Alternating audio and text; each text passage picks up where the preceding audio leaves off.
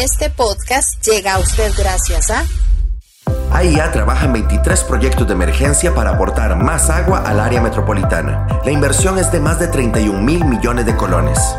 Construimos nuevos pozos, tanques y mejoramos las tuberías. A la vez, avanzamos en la ampliación del acueducto metropolitano, una obra de cerca de 500 millones de dólares para el beneficio de 650 mil personas. Con su pago puntual, aseguramos el servicio, su salud y la protección ante el COVID-19. Desde hace 43 años, con 36 carreras y 35 mil estudiantes, demostramos que la educación puede trascender las aulas con el uso de la tecnología y que las personas pueden estudiar a cualquier hora y en cualquier lugar sin sacrificar su trabajo, familia o la seguridad de su hogar. Hoy estamos listos para superar nuevos retos, porque la vida sigue adelante y usted también. Avancemos juntos. Universidad Estatal a Distancia. Evite tocarse la cara, porque el virus que produce el COVID-19 entra al cuerpo por los ojos, la nariz y la boca. Por eso, evite hacerlo y lávese las manos frecuentemente con agua y jabón. Active su escudo. Caja Costarricense de Seguro Social. Usted está escuchando el podcast del Grupo Informativo El Guardián. El fútbol no pare, no pare. El fútbol no pare. El fútbol no pare, no pare. El fútbol no pare. Aficionados que viven la intensidad del fútbol, dice esa famosa frase del perro Bermúdez.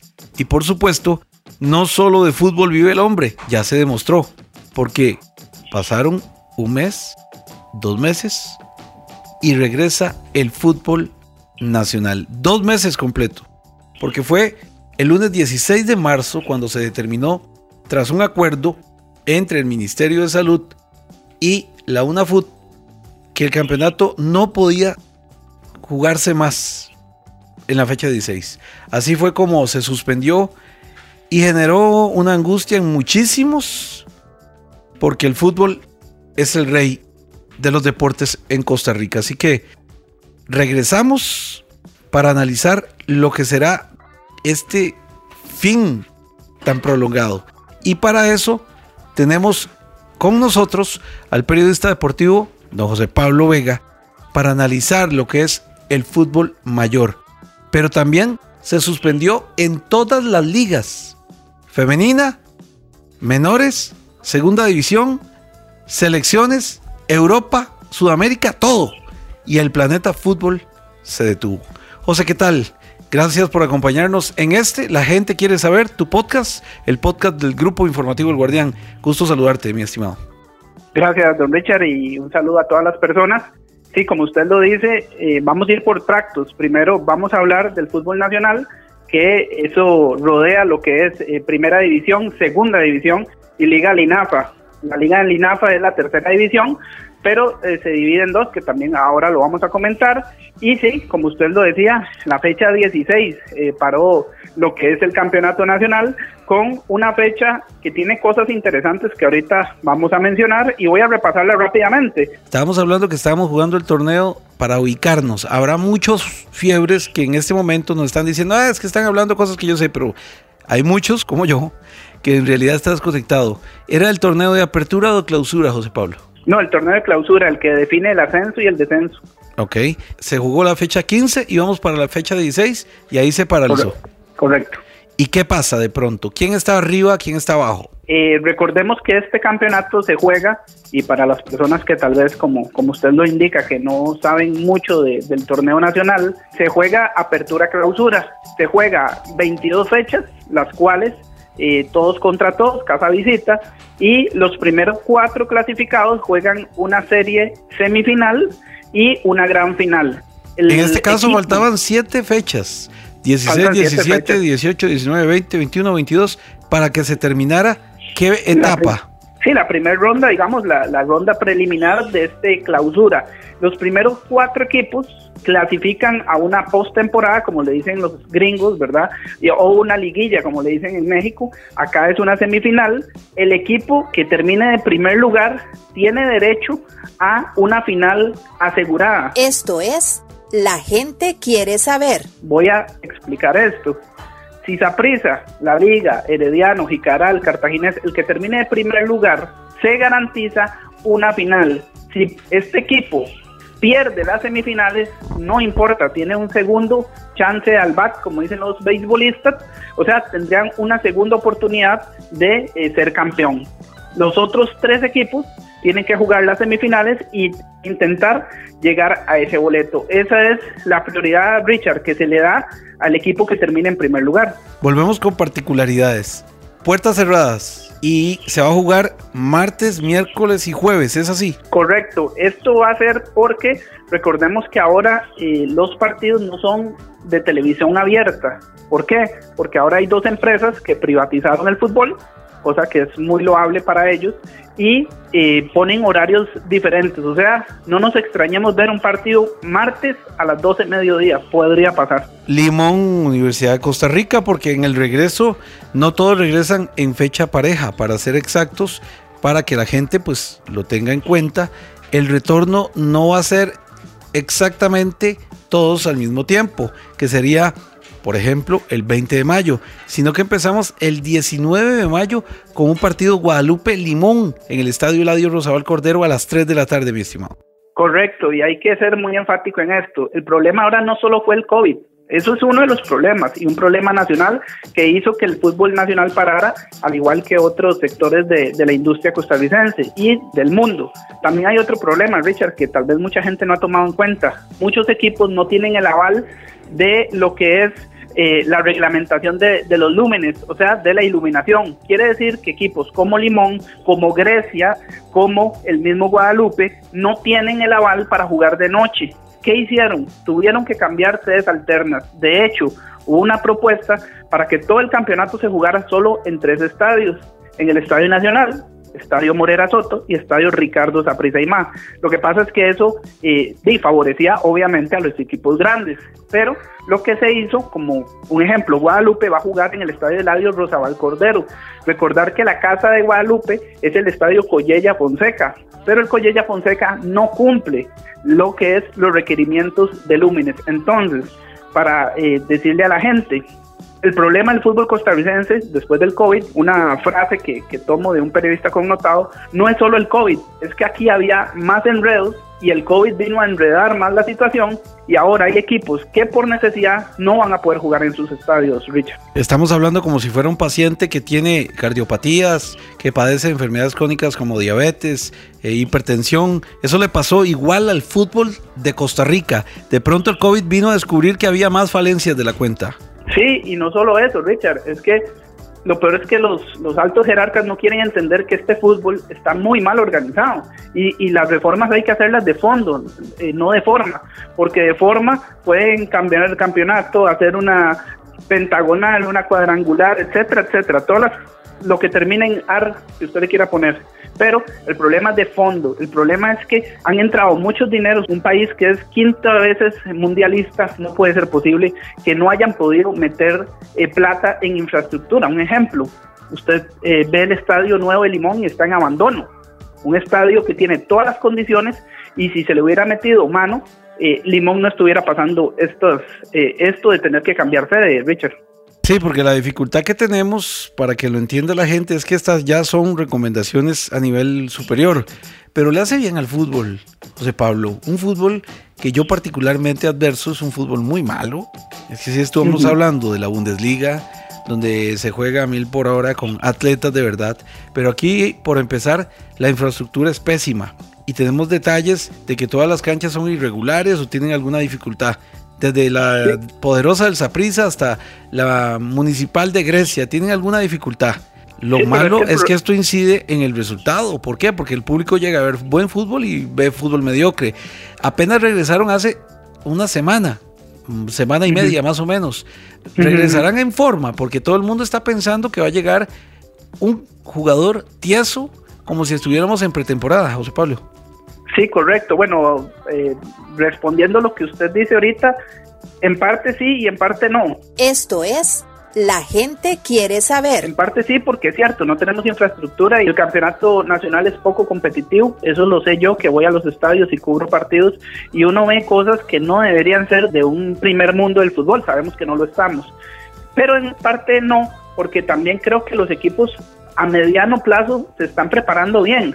Lo que pasa es que lastimosamente y como en todo, lo que manda son los dirigentes, son los que deberían tomar decisiones más acertadas. Ejemplo, como usted va a poner eh, a jugar un equipo a las 11 de la mañana en Limón o en Punta Arenas eh, con esos eh, eh, con esos climas. Bueno, O sea, esos si usted me dice a mí, si usted me dice a mí, yo los pondría a jugar si yo soy casa. ¿Por qué? Para aprovechar la ventaja. Pero en, el nivel fair play se supone que todos vamos parejos, ¿verdad? Exactamente. Y ahora con lo que usted eh, menciona de cómo va a volver el fútbol de primera división después del COVID, yo eh, pude entrevistar a varios técnicos y preparadores físicos de equipos de primera y segunda división y todos decían lo mismo. Físicamente, tal vez puede ser que, que- los equipos no lleguen tan mal, pero futbolísticamente no nos pidan mucho porque es un parón muy eh, prolongado y recordemos que en el fútbol por lo menos el, el- parámetro de alto rendimiento hay un escalón eh, que va subiendo, subiendo, subiendo y luego va bajando, que es el, punto máximo de un futbolista. Eso se lograba a la fecha 15, fecha 16. Es más, se lo pongo así ejemplo para ilustrar a las personas que estén escuchándonos. En la fecha 15, la que estábamos hablando anteriormente, vimos el partido Grecia-Cartaginés. Grecia iba ganando 2 por 0 y terminó el partido 3 a 2 ganando Cartaginés. Un buen partido, un partido que los equipos se veían físicamente bien, que futbolísticamente era un, un partido muy eh, bonito o muy eh, sano a la retina de los que lo vimos a puerta cerrada. Y eso es el umbral del fútbol que en ese momento se estaba eh, haciendo o se estaba prolongando. Por eso hay equipos que inician un poquito mal y después van creciendo. Voy a dar un ejemplo, el Herediano campeón. El Herediano campeón entra de tercero, le gana la liga cuatro partidos y es campeón. Eso quiere decir que no importa cómo empiece, es cómo termine. Entonces, Yo siempre he Yo dicho que este es un fútbol fraudulento porque cuando usted tiene un fútbol que se juega a este nivel, a este ritmo, va a requerir no solo 11, sino otros 11 y un tanto más para el relevo. El, primer cambio, el segundo cambio. Si usted tiene planillas como la del Herediano, ese tiene para tres equipos, tanto que presta a todo el mundo. Pero si usted agarra a la UCR o a Limón, tienen 23 jugadores y pare contar, ¿verdad? Entonces No, y otra- termina y siendo una competencia dispareja, José Pablo. ¿Por qué? Porque estamos hablando de que aquí hasta la fecha 15 se llega al nivel óptimo. Pero muchas veces un equipo llegando a la fecha 15, amonestados, lesionados, porque además no todos los ritmos de competencia tienen el mismo nivel. Desafortunadamente, un equipo que no tiene una dinámica, estructura, diríamos de muchos aspectos, no va a ser lo mismo que un equipo como Saprissa, José Pablo, o me equivoco. No, no, totalmente de acuerdo. Y hay otra cosa que yo no estoy de acuerdo, que la gente de- dice mucho, dicen, en Europa se juegan más partidos, más copas y los jugadores rinden y, y no, no necesita tanta rotación y todo eso. Bueno, yo les recuerdo a la gente que dice eso, que en Europa año calendario se juegan 48 partidos, en Costa Rica año calendario se juegan 60 partidos. Entonces, aparte de eso, el Bayern Múnich eh, el Real Madrid, el Barcelona, equipos de primera league y muchos equipos de Inglaterra, Italia y España tienen instalaciones de primer mundo. Los jugadores viajan en un bus especial donde pueden estirar sus piernas, viajan en aviones, eh, tienen alimentación, pasa todo el día el club. Entonces, a mí me parece que a veces no tenemos que ser tan exigentes con un fútbol donde hay jugadores que viajan el mismo día tal vez hasta 50, 60 kilómetros para jugar. Entonces, creo que esos también son factores a tomar en cuenta. Y como usted lo decía, este fútbol está muy mal organizado, tanto así que ahorita, bueno, por lo del COVID, que es el- el- la excusa perfecta, se van a jugar muchos partidos en menos de un mes. Y estoy hablando de jugar miércoles, sábado, domingo, miércoles, sábado, domingo. Es cierto, son atletas de alto rendimiento, pero Richard, también hay que tener en cuenta que son personas, son seres Miércoles, humanos. sábado, domingo, puede ser martes, jueves, sábado, domingo. O sea que también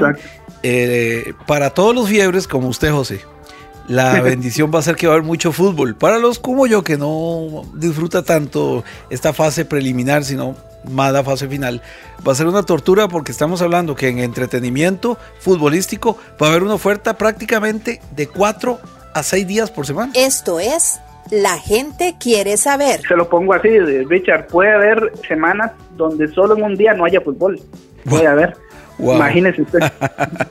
bueno, y Saprissa en la cima. Sí, correcto. Vamos a repasar rápidamente. Saprissa, primer lugar con 33 puntos en 15 partidos. Alajuelense, segundo lugar en 29 puntos. Herediano, 26 puntos. Ojo, muy importante. Herediano juega contra Saprissa. Alajuelense juega contra Cartago. Si Saprissa le gana a Herediano y Alajuelense pierde contra Cartaginés, Saprissa prácticamente le diría yo que se descuelga. ¿Por qué? Porque aunque queda a 6 puntos de Liga Deportiva Alajuelense, a Herediano queda a 10 puntos del Herediano. Y a mí me parece que 10 puntos no se los eh, brinca cualquier equipo. Jicaral, cuarto eh, lugar con 22. Que está muy bien para un equipo del presupuesto de Jicaral, ¿ah? donde pagan no. bien, eh, puntual, pero no pagan lujos. O sea, es una planilla que no sé si tenés el número, pero jamás se puede comparar con la de la Liga o Heredia. No, y otra cosa, Jicaral, un equipo muy joven, un equipo que ha revolucionado el fútbol porque tiene eh, jugadores muy jóvenes. Y ahorita le voy a dar un dato de Jicaral después de, explicar la tabla, porque hay un dato de Jicaral muy interesante para los manos, ya lo voy a, lo voy a decir. Cartaginés, quinto lugar, 22 puntos, Guadalupe, sexto lugar, 21, séptimo San Carlos con 20, octavo Pérez de León con 16, noveno Grecia con 15. Ahora viene lo bonito, el décimo lugar es Limón con 14, Santos con 14 y la U con 12. Esto es en la fase regular. Ahorita vamos a ver la acumulada. El dato de Jicaral es que Jicaral tiene a su goleador Jürgen Montenegro. Tal vez el nombre a muchos no les sea conocido. Este jugador Jürgen Montenegro jugó con Cartaginés a préstamo, es de la liga y la liga adoleciendo un jugador rápido, explosivo, potente, me parece que también está adoleciendo a este joven jugador que no lo quisieron, lo mandaron a préstamo y está haciendo una gran campaña en Jicaral. Ahora, don Richard, rápidamente, la acumulada, la acumulada es las dos tablas, la de apertura, clausura, y esta acumulada sirve solo para CONCACAF y descenso, es para lo que sirve. O sea, Alajuelense está en primer lugar en acumulada con 81 puntos, Saprissa segundo con 73, Herediano tercero con 61, cuarto Cartaginés con 55, quinto San Carlos con 53, Jicaral sexto con 49, Guadalupe séptimo con 47, Pérez de León octavo con 44, Limón noveno con 39, Santos décimo con 38, Grecia onceavo con 36 y la U Universitarios, que sería el equipo descendido si hoy terminara el torneo, con 30 puntos. Ahora, muy rápido, Herediano tiene pase libre a la CONCACAF por ser campeón de apertura. Alajuelense, si termina el torneo así, sería el segundo equipo en la CONCACAF por ser el líder de la tabla acumulada. Algo importante que no se nos puede olvidar, cuando estamos hablando de que faltan siete fechas, es que tenemos que cumplir ya dentro del calendario o el campeonato se corrió. Se corrieron fechas. Ya deberíamos en mayo, el 26 de mayo, tengo entendido que ya debería haber un campeón. ¿Es así? Correcto, correcto, sí, tuvieron que pasar las fechas. La primer semifinal será el 14 de junio, la segunda semifinal será el 17 de junio y la gran final sería domingo 21 de junio. Eso así, ahí terminaría el torneo. Muy importante, si Saprissa o Alajuelense son campeones, iría eh, Saprissa o Alajuelense en su defecto a la CONCACAF junto al Herediano. Son solo dos equipos. Ahora, si queda campeón el Herediano, tendríamos que ir a la tabla acumulada, que la acabamos de decir, y que la liga está en primer lugar con 81 puntos y Saprissa con 73, tendríamos que ver cuáles de los dos equipos, si la Liga o Saprissa termina de primer lugar, porque Heredia es imposible, porque Heredia tiene 61, está 21 puntos abajo de Alajuelense y si sumamos los puntos no le, no le darían los puntos. O sea que la lucha sería entre dos, o sea, se lo pongo así, si la Liga quiere ir a, a, a CONCACAF, tiene dos opciones, o quedar campeón o mantenerse arriba en la tabla acumulada. Si Saprissa quiere ir a CONCACAF, tiene que quedar campeón, no tiene otra. Con CACAF varió también horarios, varió fechas, varió calendario. Este año se juega. ¿En qué etapa estamos? Porque a mí, la verdad, la CONCACAF ya me perdió. ¿Estamos en etapa Sí. de clasificación o estamos empezando en una etapa avanzada? Recordar que CONCACAF está ahorita en los octavos de final para sacar su campeón en lo que es la liga CONCACAF, el que va a ir al Mundial de Clubes, que ya no será en diciembre, parece que lo van a, mover para enero, y el Mundial eh, femenino sub-20 que está eh, organizando la Federación Costarricense de Fútbol con la Federación Panameña de Fútbol, los dos eh, países conjuntos, también pasó para febrero del año 2021. Igual, el Mundial se va a llamar Mundial Costa Rica-Panamá 2020. ¿Por qué? Porque no le van a cambiar el nombre, aunque sí cambian el año, por lo que está pasando con eh, el COVID-19, igual a Copa América. La Copa América se iba a jugar este año, 2020, pero se va a cambiar al 2021, pero no se le va a cambiar el nombre a la Copa América. O sea, no se le va a llamar Copa América 2021, sino igual Copa América 2020. Noticias de verdad. Ingrese a www.elguardian.cr. ¿Qué pasa con el descenso? Porque hay posibilidades de que los equipos afectados recurran la situación y puede hacer que no haya descenso. ¿Se ha hablado de congelar el descenso o no hay posibilidades? No, eh, Richard, si se congela algo, que sería el campeonato, la única forma viable, según reglamentos, lo hablábamos con un, con un abogado eh, experto en reglamentos de fútbol o del reglamento de, del fútbol costarricense, nos decía que solo hay una opción para congelar un campeonato, declararlo desierto y que no haya ni descenso ni campeón, cosa que no va a pasar porque ya sabemos que el campeonato vuelve. Ahorita el descenso se lo están disputando en este momento Grecia, la y el equipo Santos de Guapiles y Limón. Esos cuatro equipos son los que están en capilla ardiente. El único que me parece a mí que si se viera afectado por el descenso, podría eh, imponer algún recurso de amparo o podría pelear algo fuera de la cancha y más en la mesa sería el equipo de Grecia, que recordemos que a Grecia no le reprogramaron tres partidos, lo cual eh, le significó eso sí fue un enredo, pero eso fue un enredo por las licencias, ¿verdad? Eso fue un enredo porque no tenía la licencia al día, en fin, eh, eh, esas son las cosas y las decimos, lo anecdótico, lo folclórico de nuestro fútbol, ¿verdad? Lo pintoresco, porque estas reglas ya venían desde hace tiempo y hay algunos que lo, cumplen y no lo cumplen, la investigación continúa, no hay pronunciamientos. En fin, este fútbol se reanuda con muchas dudas también, porque también eh, un federativo, exfederativo acusado ante los tribunales por haber invitado a la alcaldesa de la Juela a un mundial, hay muchas, muchas cosas alrededor del fútbol que le quitan lo deportivo y lo convierte en un evento más social, José Pablo o más político, se lo pongo así. En la asamblea de la federación hubieron muchas anomalías. Equipos que tenían eh, cédulas jurídicas vencidas, equipos que eh, no estaban al día con eh, sus responsabilidades patronales, ejemplo Limón, equipos que había personeros de su junta directiva que ni siquiera estaban en actas, es más, las actas nunca aparecieron. Entonces, habían muchas cosas, muchas irregularidades por las cuales me parece que Grecia podría haber hecho un desmán o podría haber hecho un reclamo. Ahora, también muchos dicen, y se, ha escuchado mucho en el argot. ¿Y de quién es Grecia? ¿De quién es Grecia? Porque eso es una maraña, ¿verdad? Porque ahí dicen que hay plata de Heredia, al punto que Jafet ah, acusó a algunos medios de comunicación eh, por difamarlo. En, en, realidad es un enredo. El fútbol no está claro del todo. Y no solo eso, como usted lo dice, hay muchas cosas que no están claras. No solo no están claras, es que hay cosas que a uno lo ponen a dudar. Pero no solo de Grecia. Yo le pregunto a usted, don Richard, digamos que vamos a empezar un campeonato del barrio y hay 10 equipos y están los Patitos FC. Y digamos que la única cuota que nosotros le pedimos a, todos los equipos son mil colones y los Patitos FC nos dieron 100. Empieza el campeonato, porque a la fecha 10 decimos y, y denunciamos que los Patitos FC nos dieron solo 100 colones. No sé si me explico mi analogía. O sea, ¿por qué esperar a la fecha 14, que fue cuando salió esto, para decir un problema que lo hubieran sabido desde la primera fecha.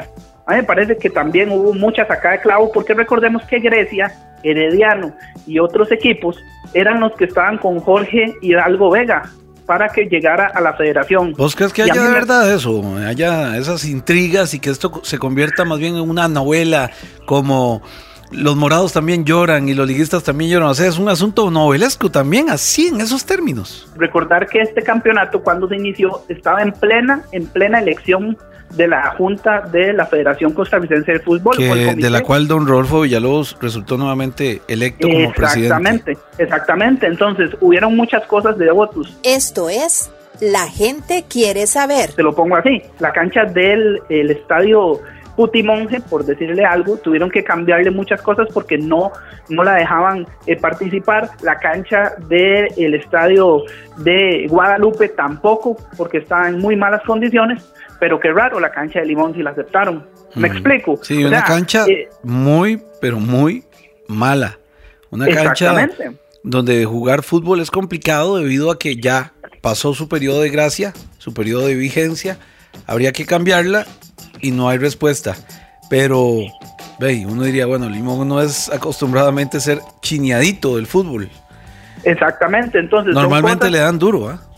y son cosas que uno lo, lo, lo- como periodista la primera clase que lleva uno es cuestiones Así cuestiones o sea cuestiones de por qué entonces uno se cuestiona yo no acá no estoy diciendo que hayan eh, malos manejos o que o que hayan favoritismos pero sí hay cuestiones que, que cualquier persona eh, con dos dedos de frente se puede cuestionar valga la No, redundancia no, pero no, y no es un asunto que uno tenga claridad meridiana, es decir, que uno diga uno más uno es dos, sino que hay particularidades que a veces uno más uno en el fútbol costarricense no precisamente es dos. Exactamente, entonces, viendo este panorama, a mí me parece que el único equipo de verse perjudicado en el descenso y pudiera hacer algo fuera de, de las canchas sería Grecia.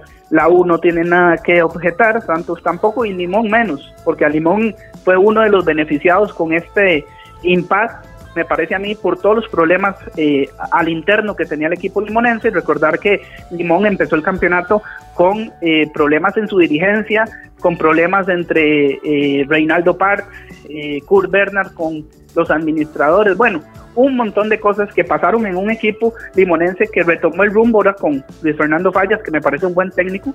Y también hay que ver qué pasa en el descenso. Y ahora, hablando del ascenso, muy importante, don Richard, nos estamos yendo mucho a la primera división, pero yo hice varios reportajes de equipos de segunda división y nos dimos cuenta de cosas increíbles que ustedes dicen, esto no puede pasar.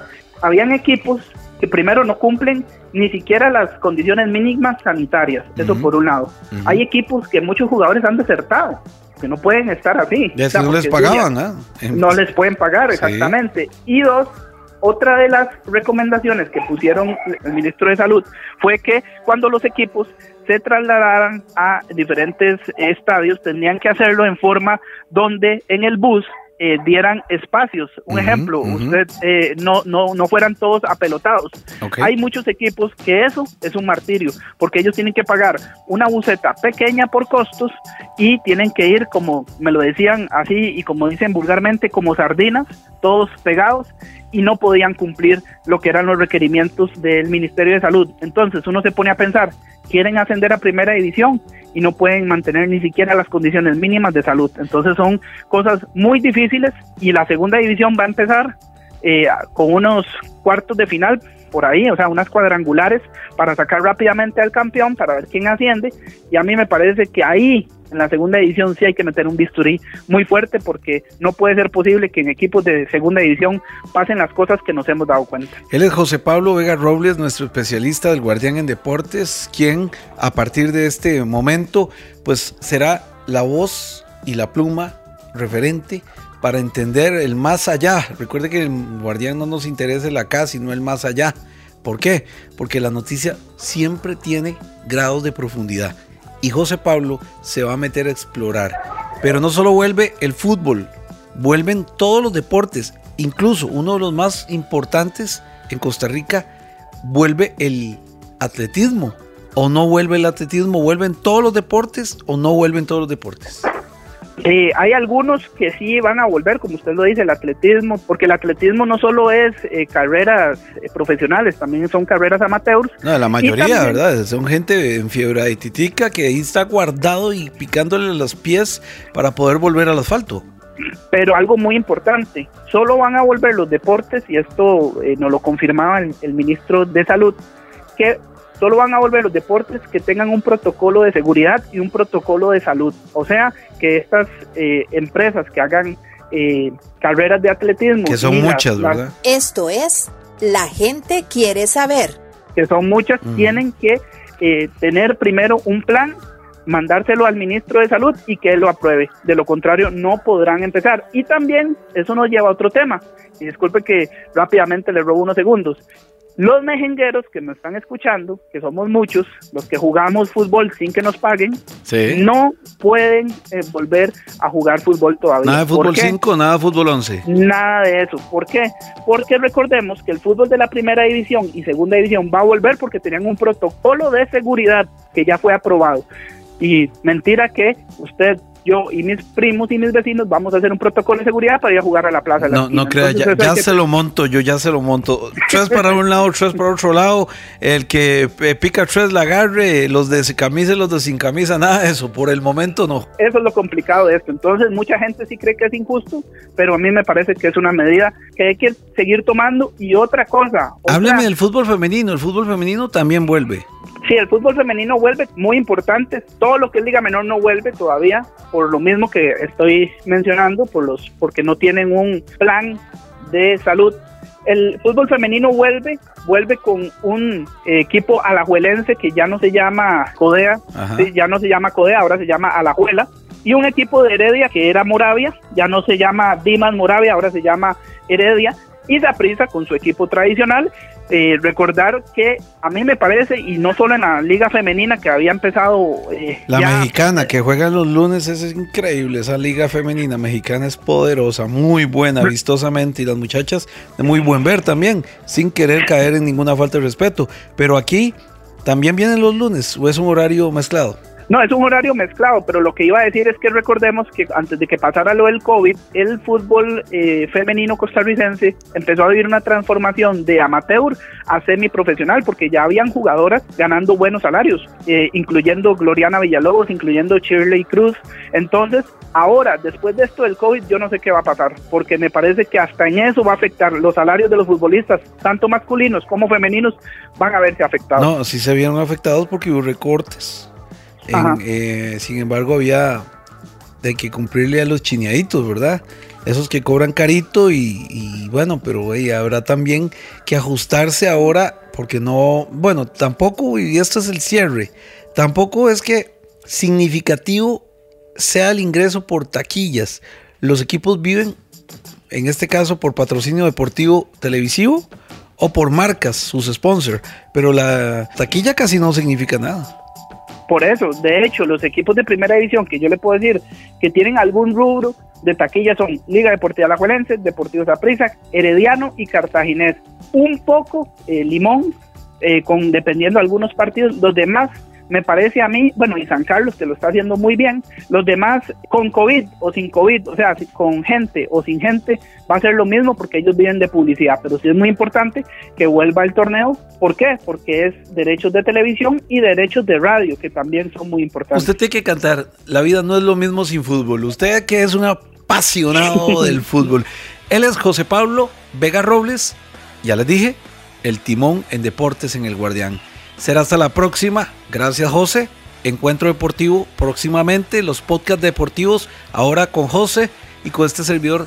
Yo jugaba mucho fútbol, era muy bueno, casi el número 10 de Barrio Cuba. Lo que pasa es que ahora con la pancita no puedo estar, más bien tengo que caminar, correr o hacer lo que sea. José, un abrazo, gracias. Pura vida, Richard, y ojalá que a la gente le haya gustado y aquí vamos a estar informándoles de todo lo que pasa en el acontecer nacional e internacional del deporte. Este es el podcast del Guardián. Será hasta la próxima, terrícolas. Chao.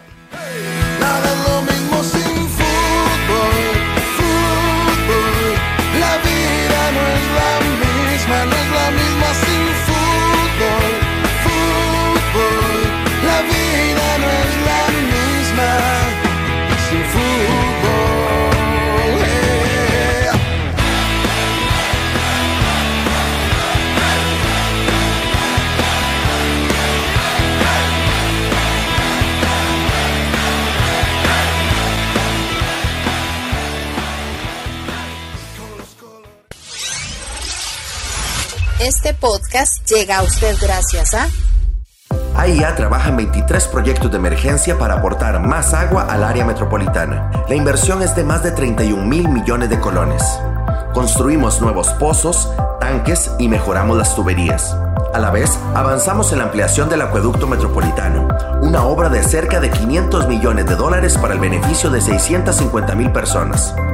Con su pago puntual, aseguramos el servicio, su salud y la protección ante el COVID-19. Desde hace 43 años, con 36 carreras y 35 mil estudiantes, demostramos que la educación puede trascender las aulas con el uso de la tecnología y que las personas pueden estudiar a cualquier hora y en cualquier lugar sin sacrificar su trabajo, familia o la seguridad de su hogar. Hoy estamos listos para superar nuevos retos, porque la vida sigue adelante y usted también. Avancemos juntos. Universidad Estatal a Distancia.